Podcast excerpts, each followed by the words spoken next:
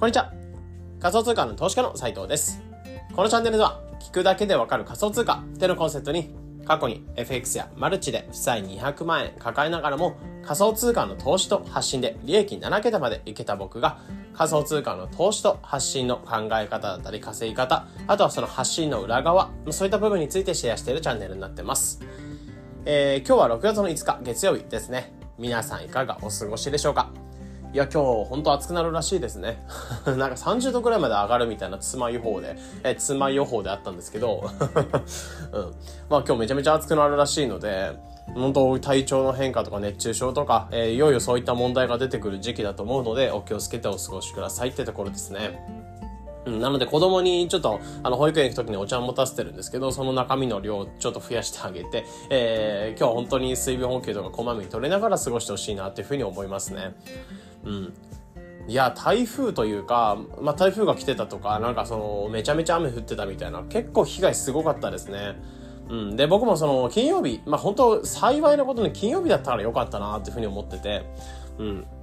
で、金曜日、ちょっとなんか、今、子供とかが住んでるんで、まあ、マンションとかで1階に住んでるんですよね。あの、足音とかすごいうるさくなるので 1階のはいいかなってところで過ごしてるんですけど、えー、やっぱそこで都内が雨、あれだけ降るよみたいなこと言われてるので、初めて避難所ではないんですけど、あの、近くに住んでる、ちょっとマンションの高いところに住んでる、えー、方の知り合いのところに、まあ、子供とかと連れて夜ちょっと泊まりに行って避難をしてたんですけど、まあ、無事家でも特に何もなかったので、浸水とかなかったのでよかったんですけど、いや、すごかったですね、雨が。うん、めちゃめちゃ降ってましたね。なんか線状降水帯みたいなものが来ててめちゃめちゃ雨降ってたので、えー、皆さんお過ごしのところとかは、まあ、例えば田舎とかは危ないというか、田舎とか土砂崩れとか、その雨が止んでも安心ができないような状況が続いてたと思うんですけど、えー、皆さん過ごしている場所とか大丈夫だったでしょうかね。うん。で、やっぱああいう雨が過ぎた後って、まあこういう今日みたいな感じでめちゃめちゃ暑くなるので、うん。まあ本当忙しいなって天気忙しいなと思ったりするんですけど、まあ今日も本当にコツコツと、えー、まあできることっていうのは、まあ本当にああいった形で被害とか遭われて、中には本当に亡くなられた方とかもいらっしゃると思うので、えー、今日生きてられることというか、本当にそこに感謝しつつ、えー、まあやれることコツコツっていうのを、まあ今できることっていうのをコツコツやっていこうかなっていうふうに思います。で、今日は何話していこうかなってところで、えー、タイトルが、 DeFi とユダヤ人の意外な関係性ってところで、まあ今日は仮想通貨の銀行 DeFi ってところで、まあ DeFi、まあ decentralized finance ってところで分散型金融って言われる存在なんですけど、まあ僕的な解釈で言うと完全に仮想通貨の銀行っていうふうに、まあ中央とかそういったところがいらずに、えー、まあそういったお金を預けたりとか交換したりとかっていうのが、えー、プログラムで全て管理してくれるっていう、まあそういった仕組みを作ってくれるのがディファイになる、まあ仕組みがディファイになるんですけど、えー、これと、まあユダヤ人、の、えー、関係性っていうのが意外にあったなーっていうふうに思った部分があったので、今回に関してはそちらを話させていただきます。うん。なのでまあ、 DeFi とユダヤ人の意外な関係性なんだろうみたいなところ気になってる方というか、えー、タップしてくださった方っていうのはぜひ、えー、こういった考え方というか、歴史みたいなところを考えていただければと思います。うん。で、まあ、この配信を撮るにあたって背景としてあったのが、えー、まあ、本を最近、本最近ではないですけど、ずっと読んでたりしていて、その中で一つ面白い本が一つあったんですよね。で、それが何かっていうと、えー、お金の流れで見る世界史っていうところ。ちょっとごめんなさい。声がガラガラになっちゃいました。ちょっとごめんなさい。えー、お金の流れで見る世界史ってところではあって、うん。まあ、これは、えーまあ、結構世界史とか、まず歴史を勉強する際に誰が、えー、どこを統一したとか、うん。あのー、まあ、誰と誰が戦争したとか、うん。まあ、そういった形で結構事例ごとに、まあ、いろんな歴史って語られてると思うんですよね。でもこの本っていうのはそのお金の流れを見ながらそのお金から見て世界史っていうのがどういうふうに発展してきたか。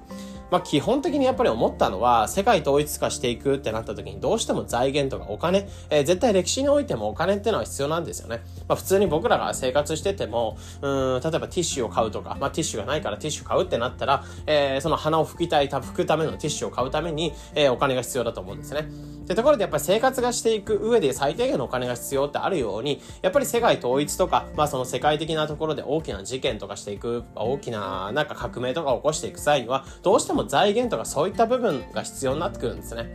で、そういった財源をどういうふうに使ってきたか、どういうふうに捻出してきたか、えー、どういうふうに、えー、どれぐらいのお金でその世界を統一してきたかみたいなところを、まあ、お金の流れ、そういった経済的な流れを見ながら歴史を読み解いていくみたいな本っていうのをまあ、結構本当に薄いんですけど、かなり、えー、密度が高いような本をちょっと一つ買ってみたんですよね。で、もしちょっとこれ興味あるなとかだとかは Amazon のリンク、これ、ポッドキャストのリンクの方載せておきますので、え、気になる方はそのお金の流れで見る世界史、ちょっと読んでみてください。うん、ってところであるんですけど、そういったお金の流れで見る歴史みたいなところで、いろいろユダヤ、えー、歴史、例えば中国の統一とか、えー、世界、第一次世界大戦、第二次世界大戦とか、えー、そういった部分がいろいろその歴史な、歴史的な、まあ、事件とか、歴史的な出来事っていうのをお金でどういうふうに、えー、成長してきたか、お金で見たときに、えー、こういった理由があることで、こういう事例が起きた、事件が起きたみたいなところで読み解いてくれる本になるんですけど、その中で、えー、結構そのユダヤ人の話話なんかも出てたんですよね。で、まだぶっちゃけこの本全部読み切れてないので、本当に序盤の方で読んでた中で、ユダヤ人が一つ出てきた時に、まあ、ユダヤ人って、まあ、やってることとかを調べた時に、まあ、そ結構ユダヤ人って、まあ、歴史的に見ると、まあ、かなり迫害されてきたというか、まあ、いろんなところに追い出されてきて、まあ、有名なところで言うと、ヒトラー、で、本当にとんでもないような虐殺というか、うん、あの、あったと思うんですけど、ま、なんだろう、収容所みたいなところに入れて働かせて、えー、本当に賃金とかめちゃめちゃ低い状態とか、多分賃金配ってなかったんですかね。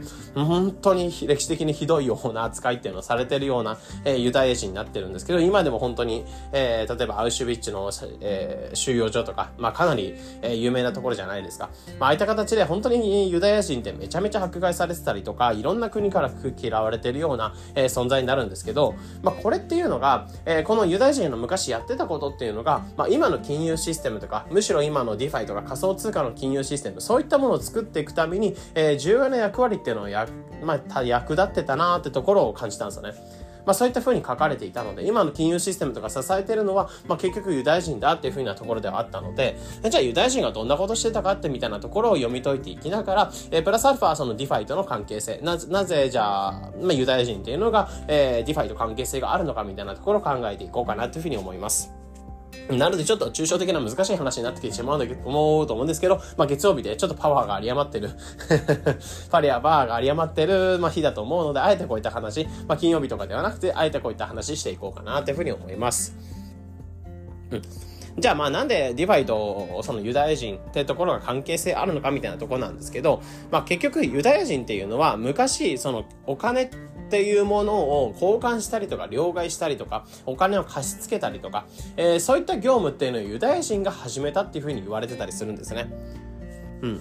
まあ、これなんでかってところから読み解いていくんですけど、まあ、ユダヤ人ってさ、えー、先ほど言ったようにいろんな国を放浪しながら、えー、いろんなところを転々としながら、えー、やっていくんですね。例えば、えローマ帝国で帝国を築くとか、まあ、大きな、えところ、大きな国を築くとか、そういった歴史っていうのはないんですけど、ユダヤ人っていうのは、そういった歴史を築いていくような国に対して定着しながら、うん、まあ、いろんな発展するようなところに転々としながら、そこの、え金融的なシステムっていうものを支えていたっていうのがユダユダヤ人になってくるんですね。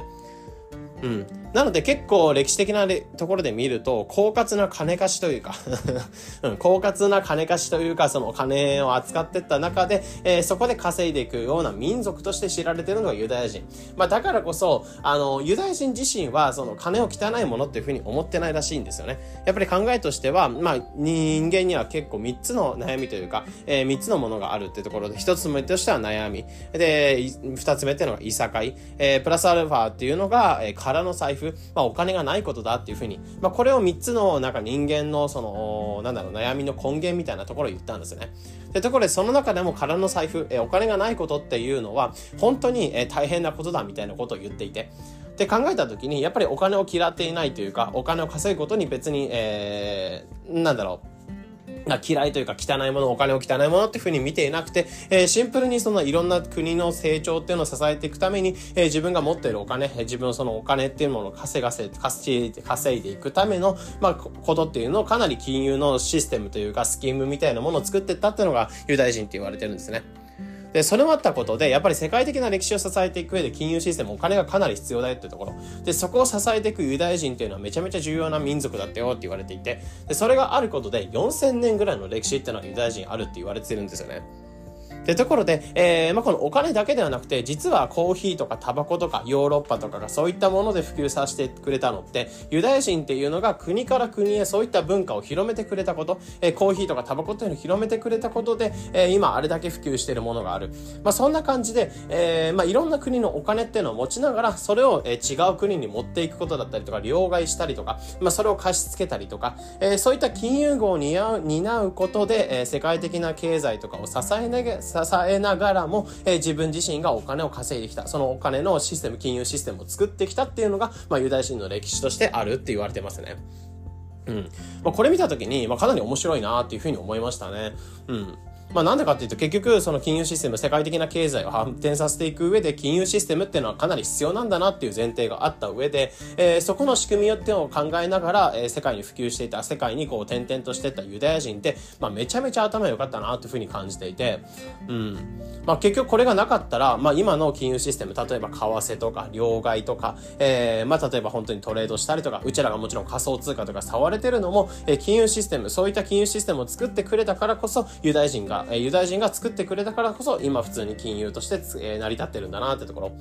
まあ、ぶっちゃけ昔の金融システムって本当に、えー、ひひどいというか脆弱ではあるらし、あるみたいで、うん。言っちゃえば金貸すという国に関しても、その業者のいいねみたいな、利回りとかも多分相当、利息とかも相当ひどい高いものだったんじゃないかなと思うんですけど、例えば仮想通貨同士を今、例えばドルと円を交換するとかもそうですし、えー、ビットコインとイーサを交換するともそうですし、まあある程度レートってなんかまあ正常なものではあるじゃないですか。多分昔って、えこれが、まあ全然その業者の言いなりだったそうで、まあ、ユダヤ人がその両替業を始めた時に、例えばユーロとドルっていうのを交換したいよってなった時に、えー、まあ、ユダヤ人っていうのはどっちの通貨を持ってるので、例えばドルっていうもの、て例えばアメリカでドルっていうのを仕入れていきました、稼ぎましたってなったら、その稼いだお金を持ってヨーロッパの方にと、まあ、渡米して、渡米してというか、えー、トライして、で、そこで、えー、例えばユーロとドルっていうのを交換したい。ってなったら、えー、そのユーロと、まあ、例えば、ドルの方、まあ、アメリカの方に行きたいなって人がいたら、えー、そこのドルを渡してあげることで、ユーロっていうのを自分の手元に戻していく。で、そこで、ま、多額な手数料っていうのを取っていくような感じだったんですね。まあ、多分相当ひどい手数料だったと思うんですけど、まあ、そんな感じで、いろんな国を転々することで、いろんな、え、在庫っていうのが存在してるので、その在庫を使ってお金を貸し付けたりとか、両替したりとか、え、そういった放浪の民族だったからこそできるような金融システムというか、金融の仕組みみたいなものを作ってるっていうのがユダヤ人になってくるんですよね。うん。まあ、こういったことを考えたときに、えー、こういった金貸しとか、えー、お金の両替とかやっていくってことを見たときに、ぶっちゃけこれ、まあ、今の DeFi ってものを作ってくれたのってユダヤ人だなってところを思ったんですね。まあ、結局、えー、 DeFi に関しても仮想通貨同士の交換、そういったユダヤ人みたいな仲介システムってものが、えー、ないことでお金の、プログラムが管理してくれることでお金のやり取りが、まあ、不正なくできるってところではあるんですけど、まあ、結局そういった金融システムつけてもお金を交換していくっていうニーズに対して応えるように、まあ、過去のユダヤ人っていうのもその大量にいろんな通貨を持っていて交換ができたりとか、お金を貸し付けたりとかっていうのできるようになってたので、えー、まあ、それが、まあ、あったからこそ、まあ、そこで問題問題点とか、まあ、例えば、高すぎる利回りとか利息があったからこそ、えー、今っていうものは成り立ってるんじゃないかなっていうふうに思うので、まあ、ぶっちゃけ、 DeFi とか今の金融システム、うちらが使えてるおか、使えてるのって、そういったユダヤ人がいろんなところでトライして、えー、お金を交換してくれて、で、そこで、えー、まあ、いろいろ問題とかも出てきたりとか、まあ、この金融システムってすごいなってところが見て、まあ、今に至ってくるんじゃないかなっていうふうに思うんですよね。まあ、ぶっちゃけ DeFi ってめちゃめちゃ最新の金融ですし、本当に多くの方がまだまだ全然触られてないような金融。まあ、なんですけど、やっぱりこれから流行ってくるというか、これから発展してくれるような、まあ、そういった中央っていうところを介さずに、えー、お金っていうのは自由にやり取りできる、プログラムで管理されるってところ。まあ、もちろん今も弱い部分はあるんですけど、えー、これから流行っていくような技術というか、まあ、これから発展が期待されるような技術になってきてて、まあ、ここは新しい金融になるんですけど、ぶっちゃけユダヤ人ってものが、まあ、当時で考えた時に、歴史で考えた時に、やっぱり金貸しとかお金を交換したりとか、為替っていうのを扱ってたように、えー、そういった歴史があるからこそ、今の DeFi って支えられてるんだなというふうに思ったので、まあ、今回に関しては、ちょっと、お金の歴史から読む、お金の歴史から見る世界史みたいなところを本読んだ時にちょっと感じたことっていうのをシェアさせていただきました。うん。なので、ちょっと概念的な話でバンバンバンバン、ベラベラベラベラ話してた、話していっちゃったのでね、えー、まあちょっとまとまったかどうかっていうの微妙だったりすると思うんですけど、えー、まあ、今回に関してはちょっと歴史的なところで、まあ、 DeFi というかそういった部分の側面を見てみたので、えー、なるほど、ちょっと昔の金融の歴史、まあ、今の金融の歴史というか、まあ今の金融の歴史と昔の金融の歴史、えー、そういったところを紐解いたときに、まあ今って支えてくれてるのが、やっぱり歴史があるからなんだな、みたいなところを分かってくださったというか、理解していただけると嬉しいです。で、まあ先ほども言ったようにお金の流れで見る世界史に関しては、えー、そうですね、まあかなり、もう本当に濃密というか、そういった面白い観点で世界史を見るような本になってくるので、えー、もし世界史とか、えー、過去シンプルに歴史が気になるなというか、まああとはお金が好きな歴史をちょっと知っておきたいって方とかは、えー、こちらの本といういうのをぜひ手に取っていただければなというふうに思います。というところで今日に関しては、まあ、 DeFi とユダヤ人の歴史みたいなところで、えー、歴史じゃないで意外な関係性ですね。意外な関係性みたいなところで話させていただきました。なので一つ考え方の参考になってくれれば嬉しいです。えー、このような形でこのチャンネルでは仮想通貨の、えー、仮想通貨の投資と発信についてできるだけ分かりやすくお伝えしています。日々の情報収集やトレードにお役立てください。というところで本日の配信これで以上になります。良い一日を。